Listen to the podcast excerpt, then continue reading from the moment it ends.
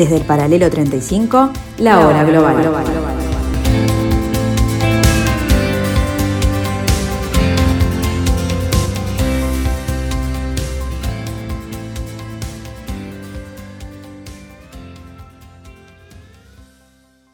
Hola, ¿qué tal? Muy buenas tardes amigos, bienvenidos a una nueva tarde de Radio Mundo, a un nuevo trocito de esta tarde en el 1170 AM de vuestro dial aquí en Radio Mundo, aquí en el paralelo 35, para tratar de llevar adelante esta nueva hora de encuentro con ustedes, denominada la hora global.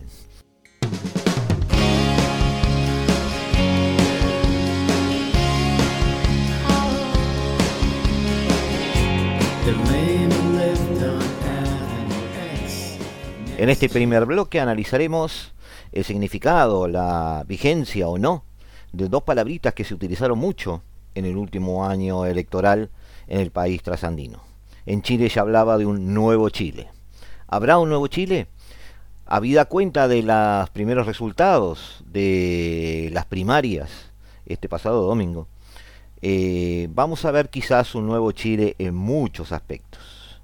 Teniendo en cuenta el proceso constitucional a que se hayan abocado los chilenos, teniendo en cuenta los resultados, como dije, de estas primarias en este, en este domingo muy especial, asistimos a una desconcertante fragmentación política, una desconcertante vueltas eh, no en el eje izquierda-derecha exclusivamente, que nos hace analizarlo este, en particular como un fenómeno a la espera, a la espera de una definición el próximo 19 de diciembre, cuando la segunda vuelta nos dará un panorama un poco más, este, digamos, concreto sobre lo que puede ser el futuro político chileno. Todo pendiente de hilos, de hilos que son los que sostienen la nueva constitución chilena, que pasará a, tomar forma definitiva en este año que viene. Es decir, un presidente, que no sabemos quién es, que asumirá para luego gobernar en una nueva constitución de la cual aún no se conoce su versión final.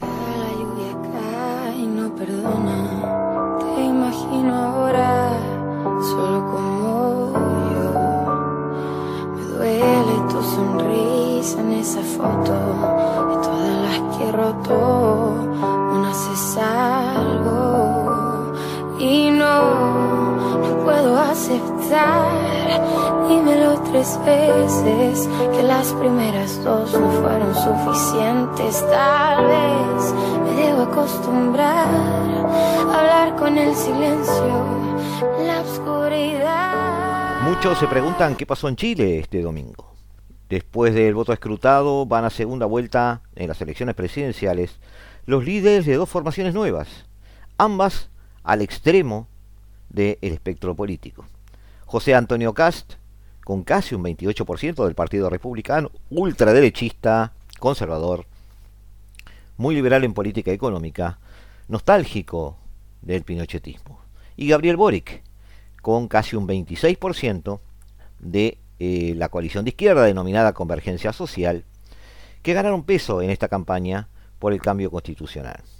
Aunque la cobertura mediática se ocupa de la polarización del electorado, lo que más se destaca, en realidad, es ausencia. Hubo un 53% de abstención. Son más los que no votaron que los que votaron. Ante todos quienes deben este, investigar o tratar de entender lo que sucedió el domingo, eh, ¿serán los eh, candidatos o líderes o políticos progresistas que recogieron el guante en su momento de las demandas callegueras y se pusieron al frente del proceso de la eh, Convención Constituyente? Los legisladores prometieron fundar un nuevo Chile con el texto de una constitución que entierre la heredada de Pinochet.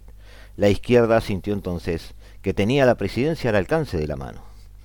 La jornada electoral del domingo fue la primera desde el regreso a la democracia en que los votos sumados de todas las opciones de izquierda o de centro izquierda no alcanzan el 50%.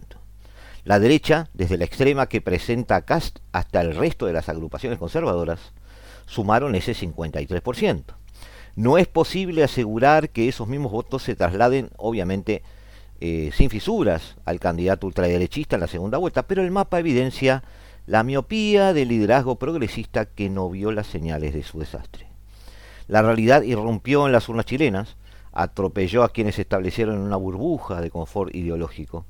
El país sabe ahora que el votante de a pie fue refractario a la incertidumbre de los cambios radicales presentados por Boric.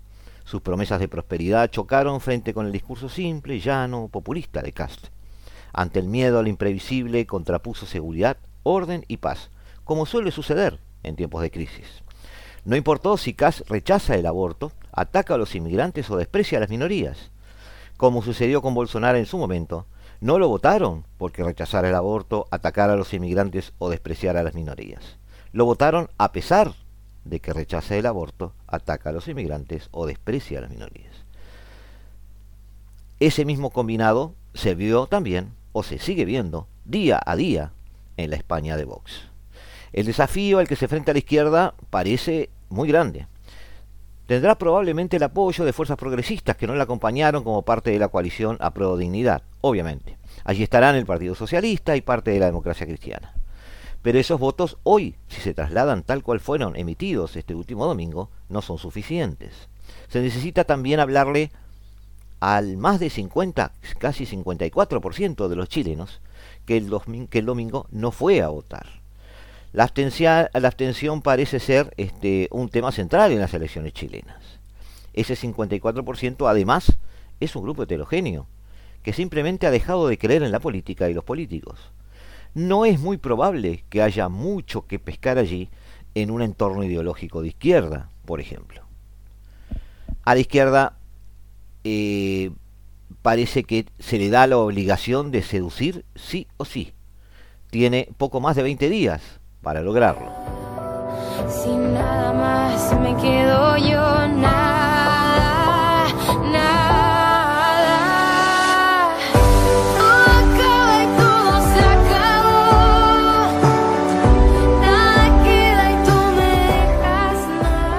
Pero ¿por qué sucumben partidos tradicionales fuertes y terminan dos eh, políticos a los extremos derecha e izquierda con un 20 y pico por ciento de votos, que no llega al 30, siendo la opción de poder. Esto nos hace acordar mucho a Perú, donde Fujimori y Castillo, con menos del 20% de votos, llegaron a definir una segunda vuelta. En primer lugar, hay que tener en cuenta el legado de Pinochet esa frasecita que ha determinado el antes, eh, un antes y un después en la historia del siglo XX chileno y que ha determinado un antes y un después en eh, los debates de la última este, Asamblea Constituyente. El objetivo de la Constitución del 80 era recluir la política para las generaciones futuras. Era una constitución burbuja, afirmaba en su articulado que Chile es una república democrática y que el Congreso Nacional se compone de dos ramas, la Cámara de Diputados y el Senado.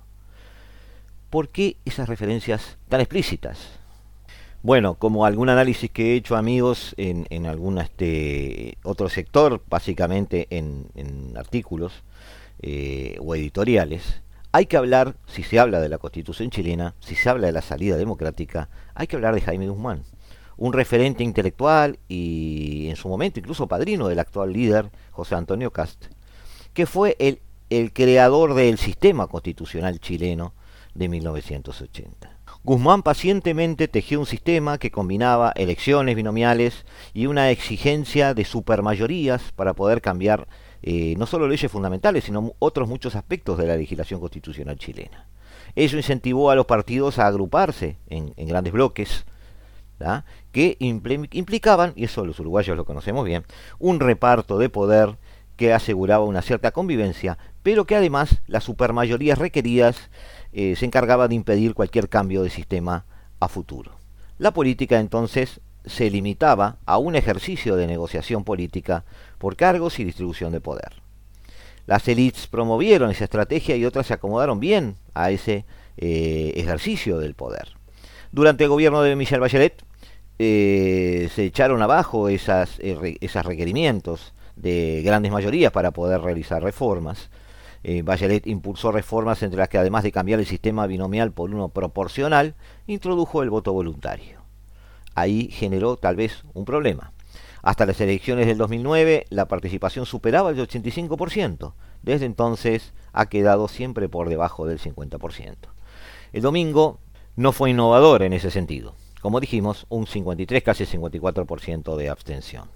En segundo lugar, la aceleración de los tiempos políticos debido al encadenamiento de hechos excepcionales, de sucesos extraordinarios que, pasan a primer plano en la consideración este, ciudadana, apelación a las emociones, escándalos, partidos tradicionales que pierden apoyos, emergen nuevos partidos y nuevos liderazgos y todo está en discusión.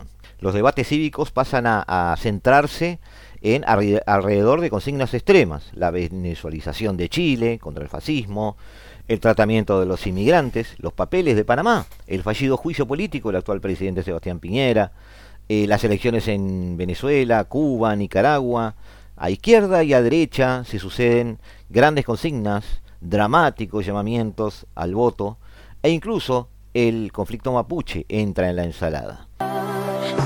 Tengo tu mentira atragantada y una noche larga desafiándome. Un grito de dolor desorientado,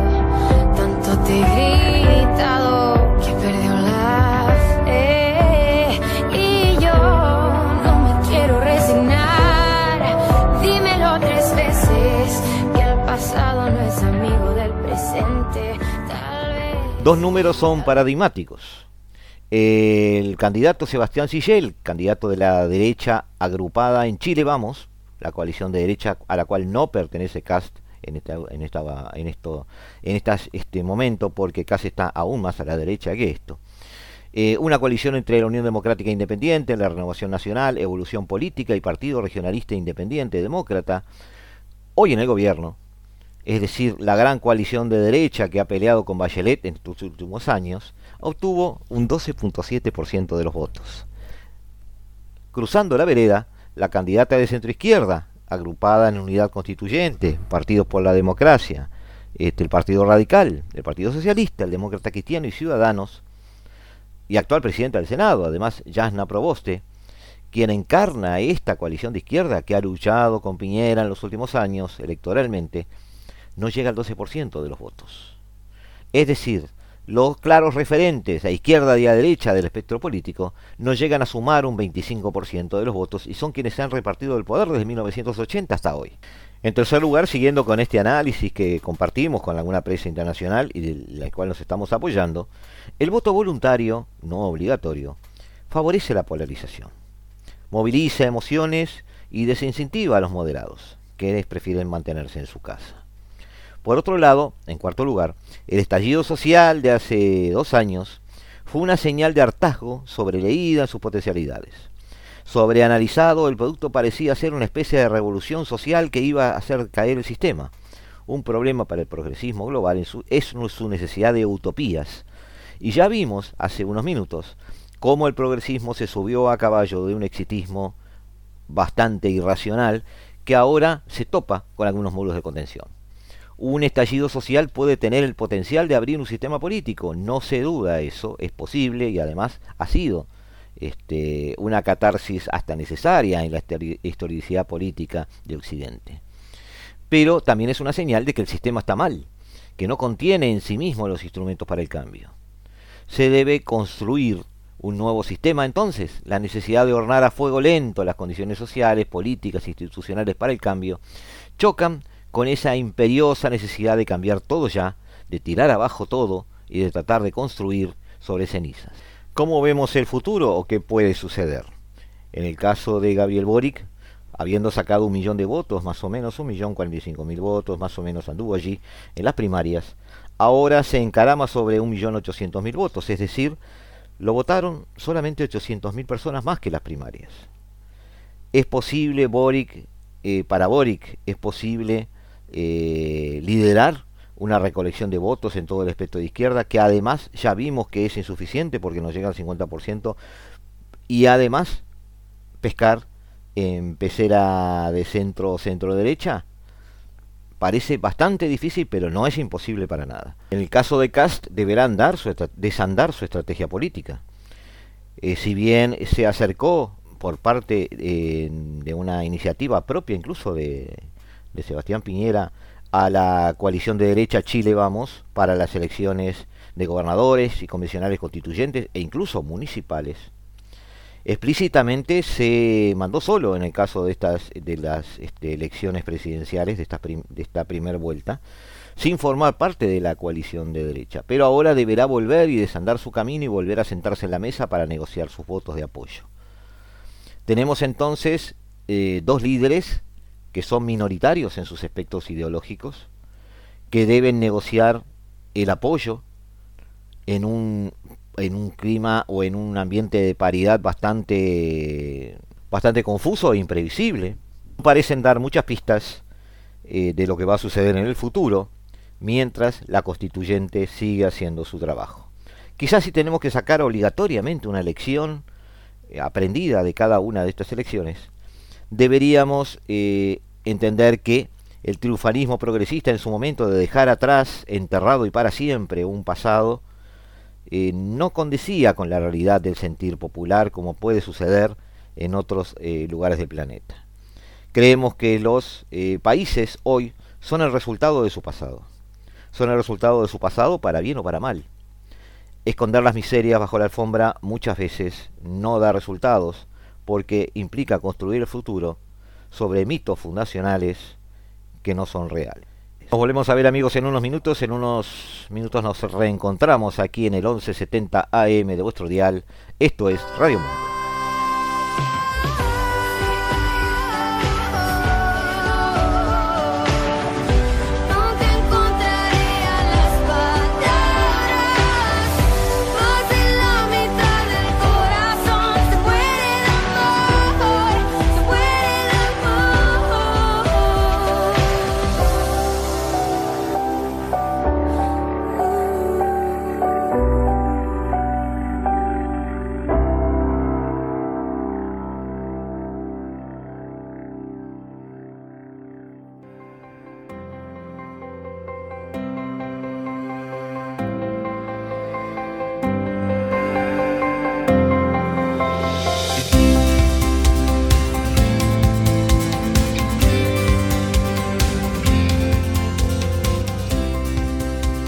Desde el paralelo 35, la, hora global. global.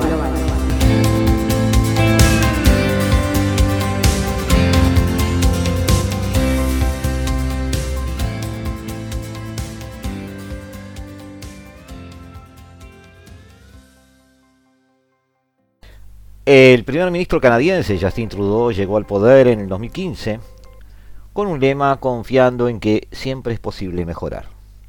Seis años después, mucha agua ha pasado bajo el puente. Ha tenido sinsabores y victorias. Ha manejado una cuasi coalición gobernante con su pulso. Ha manejado una imagen internacional alineada con lo políticamente correcto y cabalgando a lomos del caballo del comisario durante la hegemonía eh, en solitario estadounidense del planeta. Pero la campaña, la última campaña para su eh, reelección,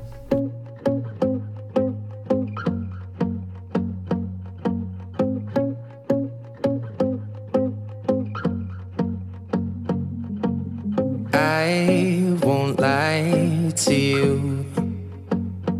I know he's just not right for you. And you could tell me if I'm off, but I see it on your face when you say that he's the one that you want. And you're spending all your time in this wrong situation, and anytime you want it to stop. I know I can treat you better than he can. And any girl like you deserves a gentleman. ha sido significativamente paradigmática a pesar de que los números están congelados en un freezer. Su apuesta por la reelección para un tercer mandato no ha acabado echándole el poder por completo. Pero lo importante es que la campaña fue muy fea. Liberales y conservadores, eh, quebequianos, socialdemócratas, todos pusieron de sí para que Canadá dejara de ser un ejemplo de decencia. Activistas antivacunas persiguiendo a Trudeau, meeting tras meeting. El partido de extrema derecha de Maxime Bernier, el Partido Popular, triplicó su cuota gracias este, su cuota de votos, ¿no? Gracias a su retórica sobre las supuestas amenazas a las libertades personales, personales relacionadas con el COVID-19, aunque no logró la reelección de ningún candidato. Trudeau convocó la votación el pasado verano con la esperanza de que basándose en la competente gestión de la pandemia por parte de su gobierno, pudiera recuperar la mayoría de la Cámara Baja del Parlamento, de la que disfrutó en su primer mandato, pero que perdió en el 2019. Trudeau describió las últimas elecciones como posiblemente las más importantes desde el final de la Segunda Guerra Mundial, cuando Canadá inició una expansión de la red de bienestar social que aún contrasta con su gigantesco vecino del sur.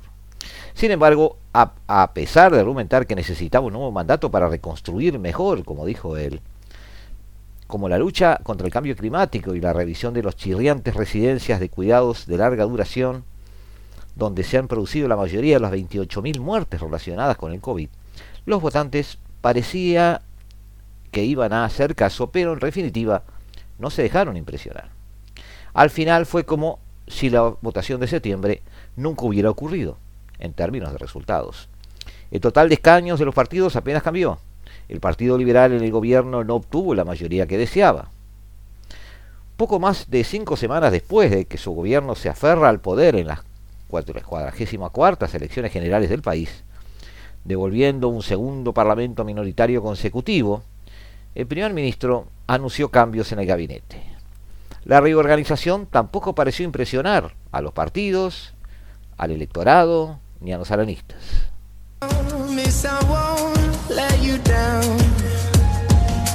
Just know that you don't have to do this alone. You down. Cause I know I can treat you better than he can. And any girl like you deserves a gentleman. Tell me why are we wasting time on all your wasted grind when you should be with me instead? I know I can treat you better. Discurso de reasunción anodino, la toma de sus escaños de algunos parlamentarios y una guerra parlamentaria que se desató desde el minuto uno. Era una señal del tono que estaba por venir. Los liberales buscando asegurarse que el enfoque se mantuviera en los parlamentarios conservadores no vacunados, por razones aún sin explicar. Erin O'Toole, su líder, se niega a decir cuántos de sus parlamentarios tienen exenciones médicas para ser vacunados contra el COVID. La economía no ayuda. La inflación está en su nivel más alto en los últimos 18 años y los canadienses la están sintiendo en las gasolineras, en las tiendas de comestibles y en el mercado inmobiliario. Pero Canadá no está solo, es un problema compartido por las economías avanzadas de todo el mundo y exacerbado por las cadenas de suministro globales estranguladas, aunque también es cierto que los aproximadamente 300 mil millones que el gobierno federal ha inyectado en la economía para suavizar los efectos de la pandemia han contribuido al problema. Llamar al resultado un impuesto inflacionario puede ser una buena marca, pero es un poco engañoso. En definitiva, el problema sigue siendo más complejo pero es inevitable pensar en que la inflación parece ser el monstruo dormido que han despertado estas inyecciones de capitales y de liquidez en las economías occidentales, buscando forzar un eh, despertar de la economía para salir de la pandemia. Es cierto que ha ayudado a Trudeau una aparente fragmentación, desinteligencia o cosas muy poco inteligentemente hechas por parte de la oposición. La oposición conservadora está en desorden. Erin O'Toole, ya hablamos recién de él, realizó una conferencia de prensa para decir que el Partido Conservador es el único que busca unir a los canadienses. Sin embargo, no es muy creíble cuando ni siquiera puede unir a su grupo. Sus esfuerzos por resaltar los peligros fiscales de una coalición radical entre los liberales de Trudeau y los socialdemócratas del nuevo Partido Demócrata, de quien hablaremos después, y, y quizás es la gran alianza que puede sacar Trudeau de la manga, fueron eclipsados por preguntas de los periodistas y de los analistas sobre el surgimiento de un mini cactus de libertades civiles creado para hablar sobre vacunas. Los liberales usarán miles de millones de dólares para comprar el silencio de Jamet Singh, el líder del NDP, gritaba O'Toole. Pero el tema fue ignorado y prácticamente todas las preguntas que se le hicieron se referían al estado de vacunación de sus parlamentarios y su respuesta al surgimiento del mini cactus de vacunas. Una de sus integrantes, incluso la parlamentaria Sarnia Marilyn Gladu, la parlamentaria de Sarnia, eh, debí decir, ahí está, Marilyn Gladu, estuvo en la televisión el fin de semana reflexionando sobre los riesgos del COVID en comparación con la poliomielitis, mientras abogaba por los antivacunas que habían perdido sus trabajos. Dejó muy mal parado al Partido Conservador. Trudeau aprovechó el guante, tomó el guante y se refirió a los conservadores dando un paso adelante para oponerse a la vacunación, para oponerse a la ciencia, para oponerse a estar allí el uno para el otro. Recitaba permanentemente. El nuevo Partido Democrático parece cerca de un acuerdo con Trudeau. Es paradójicamente el partido que menos lo quiere, el partido que más lo combatió en las elecciones. Esta semana, Jagmeet Singh arremetió contra el gobierno acusándolo de haberse quedado sin ideas y no quiso decir si su partido votaría para apoyarlo. Singh explicó las razones de su maniobra política. Quiero que quede claro para los liberales que no deben dar por sentado nuestro apoyo. De ahí mi discurso. En varias ocasiones, en el último Parlamento, el NDP prestó su apoyo a los liberales a cambio de concesiones políticas, como la ampliación de la baja federal por enfermedad, el aumento de ayudas directas a los estudiantes y la ampliación de subsidio salarial. Por lo tanto, la sospecha es un secreto a voces. Si Singh eh, pacta con Trudeau, será a cambio de un botín mucho más interesante. En un costado, como siempre, arrinconado, el bloque quebecois, los quebecanos, de, y François Blanchett, fue franco de sus comentarios. Fue franco en sus comentarios. El discurso fue vago, el de Trudeau. Dijo, pero no había nada a lo que oponerse. ¿Cómo podremos votar en el próximo Parlamento y en el próximo presupuesto en contra de la tarta de manzana? Queremos distribuirlas y queremos nuestra porción. Trudeau ya es el décimo primer ministro con más años de servicio en la historia de Canadá, con seis años y cuatro días, pero con la ayuda de Singh y su NDP, aún puede superar a Brian Mulroney en el séptimo lugar, 8 años 281 días, sin tener que volver a las urnas. El 2022 verá un Trudeau en el poder, pendiente de hilos cada vez más finos, con pocos apoyos conceptuales para su gestión. ¿Acaso solo empuje ecológico y poco más? En el camino ha quedado el enorme castillo de naipes que ha construido Trudeau y al cual Canadá ha eh, ayudado a solventar con sus impuestos, con su, con su industria pujante, con sus acuerdos comerciales, económicos, diplomáticos. Habrá quedado en el camino una economía que parecía haber encontrado su lugar siendo escudero de un Trump al que a su vez criticaba. La globalización y la necesaria economía de cercanía estadounidense mostraba una Canadá funcional, útil, cerca y recogiendo mucho efecto secundario financiero de la recuperación yanqui prepandemia. También quedarán en camino los acuerdos políticos con costuras que se abrieron y se desgajaron en el entramado partidario, con quebequeanos más encerrados en su burbuja, conservadores sin ganas ni vocación de apoyar un gobierno insulso para ellos, y con Trudeau encontrando apoyo en el NDP, el único partido que nunca lo quiso. Una política exterior también haber quedado en el camino, basada en ser parte de un club WASP que dominaba en, un mundo que ahora es una selva con sus propios tigres y leones, llámese China y Rusia, donde Trudeau solo se ve como el amigo simpático de las fieras de Occidente. El mundo ha cambiado. Canadá no. Nos volvemos a encontrar amigos en unos instantes aquí en el 1170 AM de vuestro dial en la tarde de Radio Mundo, en la tarde de la hora global.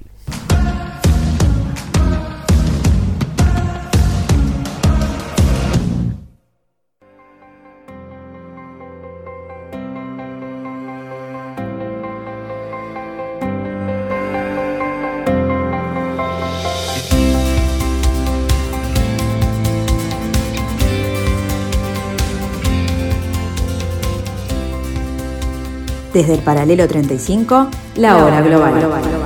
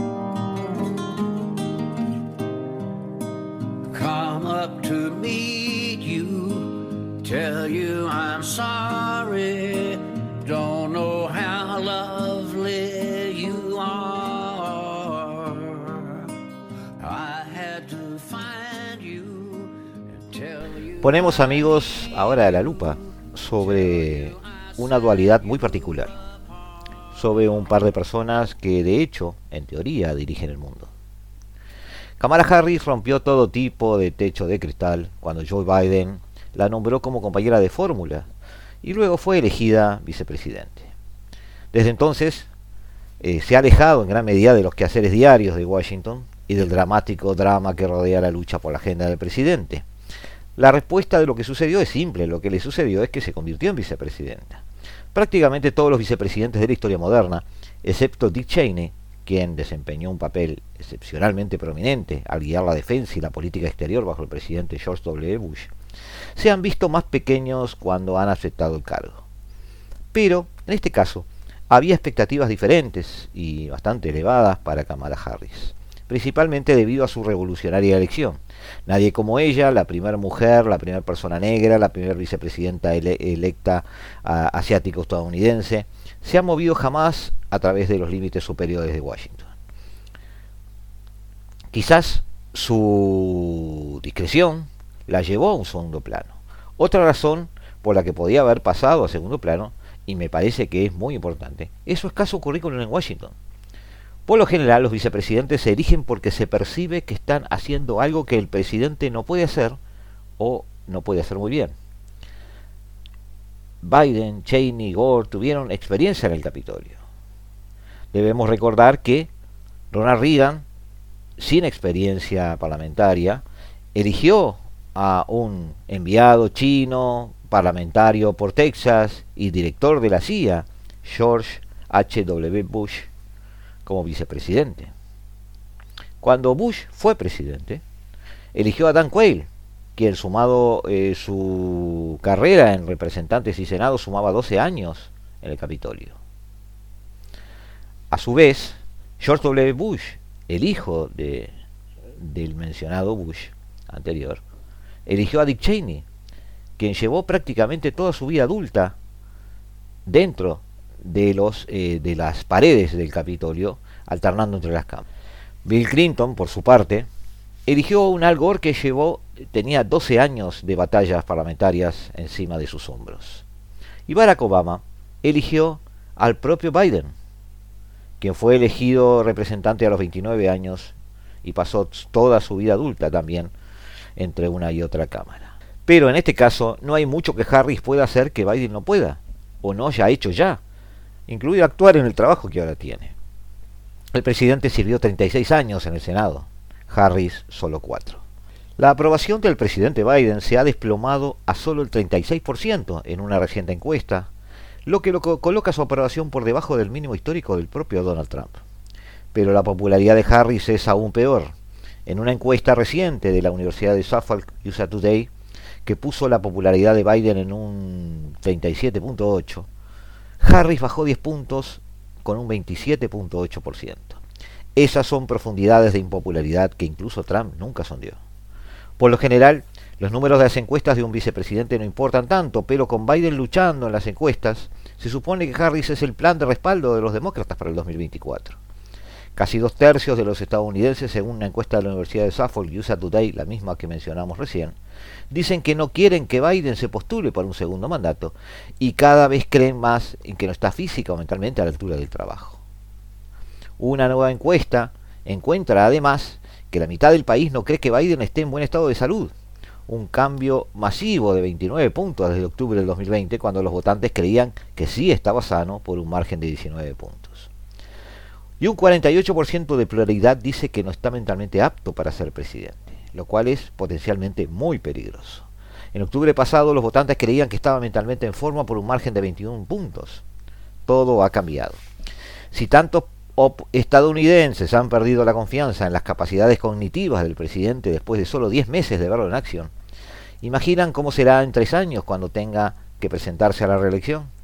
El presidente Biden está saliendo a la carretera para promocionar la aprobación del proyecto de ley de infraestructura, del cual hemos hablado y hemos analizado aquí con Álvaro Caso.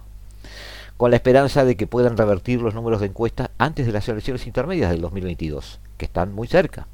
Por lo tanto, la competencia para reemplazar a Biden ya ha comenzado, y eso significa que los cuchillos han salido para Harris, con rivales y sus partidarios plantándole piezas de éxitos en los medios de comunicación.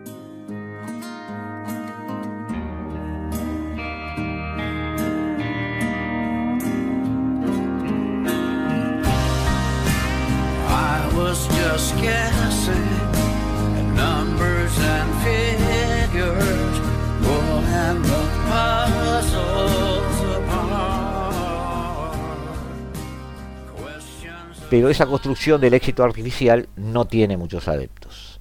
El bando de Harris, además, a su vez, se queja públicamente de que ha sido creada para el fracaso, asignada para manejar la crisis autoinfligida de Biden en la frontera sur y acusada de, aprobar una ley electoral federal partidista que es muy popular entre la base, pero que tiene cero posibilidades de ser promulgada. El problema para los demócratas es que no hay buenas alternativas a Biden. ¿Por qué los demócratas nominaron a Biden en primer lugar? es el hombre de mayor edad jamás elegido presidente, mayor, el, mayor este, incluso que el día que asumió el cargo que Ronald Reagan, el día que dejó el cargo. Ganó escondiéndose en su sótano y ceder al escenario público a Trump, quien alienó a suficientes estadounidenses para darle a los demócratas la Casa Blanca. Los demócratas pasaron toda la temporada de primarias buscando una alternativa aceptable a Biden y no la pudieron encontrar. Finalmente, se decidieron por él, porque era una opción menos mala y cabe recordar que se convirtió en el nominado de facto cuando el representante James Clyburn entregó a mano el voto primario negro y predominantemente femenino en Carolina del Sur, lanzando una ola de marea que barrió el resto del sur y le dio a Biden su principal oportunidad en la oficina oval. Moneda de cambio de ese voto, obviamente, fue la nominación de Harris, una mujer negra, en su boleta a la presidencia. Por otro lado, la mayoría de los posibles candidatos del 2024 que se están discutiendo son candidatos de 2020 que no lograron conectarse con los votantes en las primarias demócratas. El secretario de Transporte, Pete Buttigieg, está tratando de elevar su perfil al tomar crédito falso por el único logro popular de la administración Biden, la aprobación de un proyecto de ley de infraestructura bipartidista. Pero Buttigieg, de quien hablamos en la campaña, estimados amigos, literalmente no tuvo ningún papel en la negociación del proyecto de ley de infraestructura estuvo ausente en el trabajo y también ha presidido la peor crisis de la cadena de suministro que se recuerda. Las tiendas de combustible se agotaron este, en acción de gracias y los estantes vacíos de tiendas de Navidad pusieron el nombre de Batigic en la palestra. Concentrándonos solo en Harris y olvidándonos de Biden, la cosa se pone peor.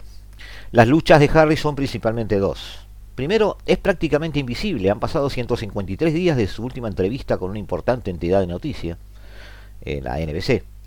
Tal vez recuerde que fue el principio del fin de la confianza de la administración en su capacidad para manejar incluso las preguntas más básicas.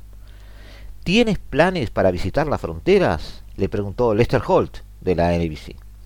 En algún momento, ya sabes, vamos a ir a la frontera, respondió Harris antes de repetirse extrañamente como si hubiera ocurrido un cortocircuito. Em, hemos estado en la frontera. Entonces, todo este asunto de la frontera, hemos estado en la frontera, hemos estado en la frontera. Holt señaló en un tono grave de voz, usted no ha estado en la frontera. Y no ha estado en Europa, espetó Harris antes de reír.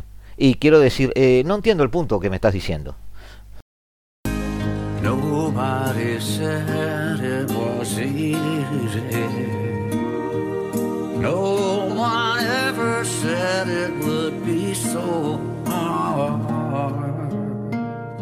Desde entonces, la única entrevista personal que Harris concedió fue a ABC, con un personal propio que le hizo eh, surfear suavemente sobre una entrevista para nada agresiva. El vicepresidente aún, eh, la vicepresidenta aún no ha realizado una conferencia de prensa solitario. Fuera de la vista, fuera de la mente y a juzgar a Harris únicamente por la tarea principal que le asignó el presidente, el 23% aprueba el manejo de la administración de la frontera de Estados Unidos o menos de una cuarta parte. Por otro lado, otro elemento que a Harris le complica es que nunca le gustó mucho, para empezar, esta alternativa. Cabe aclarar también que Harris ha sido apodada como una eh, candidata presidencial de 2020, lo cual no es totalmente cierto. Es, eh, ni siquiera llegó al 2020 como candidata. Nunca llegó a Iowa o a New Hampshire.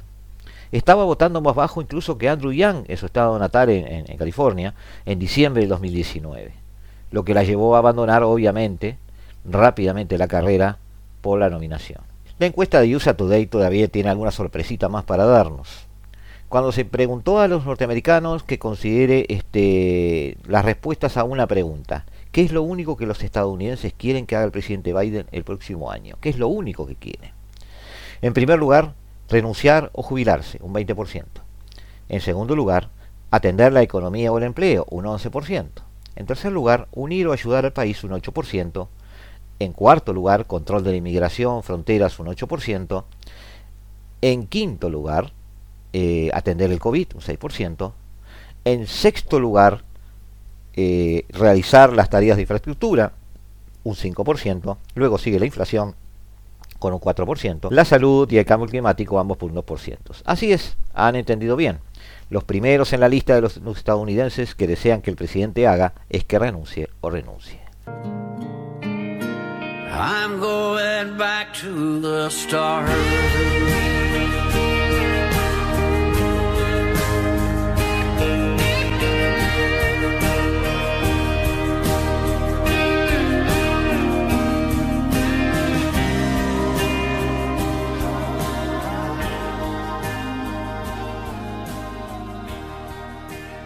Aún más revelador que esto es el 64% de los estadounidenses que dicen que no quieren que Biden vuelva a postularse, incluido un enorme 28% de los demócratas. ¿Puede la administración darle vuelta a esto? Quizás, pero se necesitarían algunos cambios, alguna responsabilidad, un pivote o algo parecido, pero no hemos visto ninguna inclinación a hacer tal giro. Los republicanos ahora lideran a los demócratas por 8 puntos en la boleta electoral del Congreso, según la encuesta de USA Today. Solo se necesitan cambiar cuatro escaños para que los republicanos tomen el control de la Cámara. Recordemos que el presidente Obama perdió 63 escaños en el 2010 antes de perder el Senado en 2014 y que Donald Trump perdió 43 escaños en el 2018 antes de perder el Senado en el 2020. Pero ¿cuándo sucedió lo que sucedió? Todo parece indicar que el declive comenzó cuando el presidente Biden le encargó que tomara cartas en el asunto de la crisis migratoria en la frontera con México un asunto delicado y con demasiada carga electoral, que al final acabó exponiéndola directamente al fuego que, que definitivamente sacó una llamarada grande cuando se le preguntó por qué no había ido al lugar en donde realmente se estaba desarrollando la crisis. Ya hemos relatado ese diálogo. Después de esto, otro punto que le impactó de manera colateral fue la retirada de las tropas estadounidenses de Afganistán y la debacle que sucedió a partir de ese entonces con el regreso de los talibanes al poder, una serie de explosiones, relacionadas con la presencia de ISIS-K que ocurrieron en territorio y una, y una de ellas acabó por matar a 13 soldados estadounidenses. La vicepresidenta Harris afirmó ser la última persona en estar con el presidente Biden dentro del cuarto en el momento en que tomó la decisión, lo cual, obviamente, no le favoreció. Mala Harris fue elegida para correr junto a Biden en gran parte porque aportó equilibrio, relativo a juventud, su raza, su género, a la candidatura presidencial demócrata. En la Casa Blanca el presidente se ha esforzado por hacer que su vicepresidente parezca un socio pleno en la administración Biden-Harris. En la práctica, todos los testigos apuntan a verla como un aprendiz. Nos hace acordar mucho a la ex gobernadora de Alaska, Sarah Palin, compañera de fórmula de John McCain en el año 2008. No preparada para el cargo, atendiendo solo un perfil mediático y con eh, magras consecuencias al final. Se suponía que Harris representaría la próxima generación de demócratas, se suponía que era el plan B de un presidente anciano. Con una aprobación del 28%, es difícil ver cómo el vicepresidente da el siguiente paso hacia la oficina oval.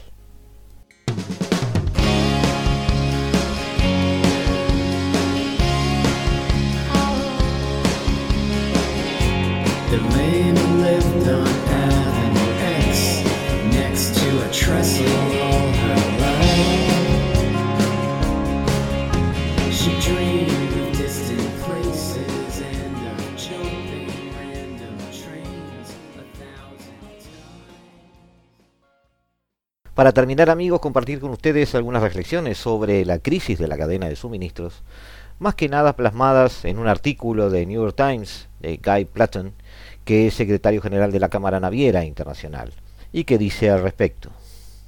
Desde Los Ángeles hasta Felixstowe, Inglaterra, Dubái, Emiratos Árabes Unidos y Shenzhen, China, el mundo está siendo testigo de demoras y escasez de todo tipo, desde juguetes hasta pavos. En el centro de la crisis se encuentra un sector de transporte que se está desbordando ante la presión de las condiciones de la era del COVID-19. Los trabajadores que conducen camiones, pilotean los aviones y tripulan los barcos responsables de trasladar todos estos productos, alrededor de 19 billones de dólares de comercio mundial al año, han cedido hasta el punto de quiebre. Los gobiernos han tardado demasiado en tomar medidas. Con el aumento de los precios de gasolina, los, comestibles y otros productos, Estados Unidos debería tomar la batuta para restaurar el orden en las cadenas de suministro antes de que sea demasiado tarde. Con su influencia, Estados Unidos debería persuadir a otros países de atender la causa subyacente de la crisis, las condiciones laborales de los trabajadores del transporte. Mucho antes de que Ever Given, el buque de carga de 220.000 toneladas, bloqueara el canal de Suez en marzo, las industrias transportistas ya habían hecho una advertencia pública directa sobre el atascamiento comercial inevitable si no mejoraban las condiciones para los marinos, para los choferes y para los pilotos. Para mantener el comercio en movimiento, los trabajadores necesitan con urgencia la agilización de trámites de sus visas, el regreso de los vuelos hacia y desde los puertos y vacunas. En cambio, ha pasado lo opuesto. Las prohibiciones draconianas de los viajes y el acceso limitado a las vacunas han tenido un impacto devastador en el bienestar y la seguridad de los trabajadores del sector transportista. Las tripulaciones no han podido desembarcar sin los documentos adecuados de vacunación, así que salir o entrar a una embarcación se ha vuelto imposible. Cientos de miles de ellos han quedado atrapados en sus barcos, por lo que algunos han trabajado varios meses más de lo que se designa su contrato inicial. Miles de choferes de camiones en las fronteras internacionales también han visto forzados a quedarse varados durante días en temperaturas heladas, sin acceso a comida ni instalaciones médicas. Este maltrato podría dejar a muchos trabajadores del sector, lo cual exacerbaría, podría alejar a muchos trabajadores del sector, lo cual exacerbaría la escasez de mano de obra, que es lo que genera el caos. Tan solo la industria naviera, el cual transporta alrededor del 80% de los productos que se comercializan a nivel mundial, se prevé una escasez de miles de trabajadores en los próximos años, según un informe sobre la fuerza laboral de la Cámara Naviera Internacional y el Consejo Marítimo Internacional y del Báltico. Muchos trabajadores del sector transportista, quienes dependen de sus campañas nacionales de vacunación, en especial de los de países en vías de desarrollo con menos acceso a las vacunas, seguirán padeciendo condiciones laborales insostenibles. Los gobiernos tuvieron una oportunidad de evitar esta crisis se debió dar prioridad a los trabajadores transportistas de todo el mundo en cuanto estuvieron disponibles las vacunas. Los países de todos los rincones del mundo debieron hacer exenciones para aquellos en las restricciones de viaje. Sin embargo, la mayoría de los países siguen reacios a actuar. Ya no se puede permitir que esta situación continúe, dice el artículo. El escrutinio mundial está aumentando. La Organización Internacional del Trabajo, una rama de las Naciones Unidas, descubrió que los gobiernos nacionales habían fracasado terriblemente en resguardar las normas mínimas para la protección de los derechos de los marineros, como lo establece la ley internacional. Si no se controla la cadena de suministro, la crisis podría persistir a causa del desgaste de la fuerza laboral del sector transportista. Washington ha comenzado a tomar medidas para resolver el problema. En el verano, el presidente Biden anunció la formación del grupo de trabajo para las introducciones de la cadena de suministro con el fin de reducir la presión sobre el flujo del comercio de Estados Unidos. El mes pasado, el gobierno anunció que el puerto clave de Los Ángeles se iba a sumar al puerto de Long Beach para operar las 24 horas del día, los 7 días de la semana, una maniobra alentadora que podría ayudar a los navíos a entrar y salir de los puertos con más rapidez. Biden podría ir todavía más lejos el presidente podría motivar a las autoridades a cambiar las reglas de zonificación para permitir que los puertos almacenen más contenedores vacíos u ordenar que algunas áreas de tierra sirvan de depósito temporal de contenedores. Además, Joe Biden debería garantizar que Estados Unidos siga siendo un ejemplo en todos los centros de vacunación en los puertos, los cuales vacunan a trabajadores sin importar su nacionalidad. También se podría presionar para una interoperabilidad del tema de protocolos de vacunación esto implicaría persuadir a los países para que reconozcan una variedad más amplia de vacunas para que los trabajadores transportistas, incluidas las dosis producidas fuera de sus fronteras, puedan ser aceptadas. Esto permitiría que los marineros entren y salgan de los barcos en los puertos con mayor rapidez. Ya no tendrían que hacer cuarentena solo porque tal vez recibieron el tipo equivocado de vacuna. No es demasiado tarde para salvar las cadenas de suministro del mundo. Para hacerlo, los gobiernos no pueden olvidar que sus eslabones más sólidos e importantes son los seres humanos. Culmina este artículo de Guy Platten en New York Times. Hasta aquí hemos llegado amigos, los dejamos en muy buenas manos, los dejamos en las manos de Eduardo Rivero con su Se hace tarde, manejando como nadie la mejor música del mundo. Los dejamos y abandonamos este pedacito de la tarde de Radio Mundo en el 1170 AM de vuestro dial, en esto que llamamos la hora global. Hasta siempre, nos vemos.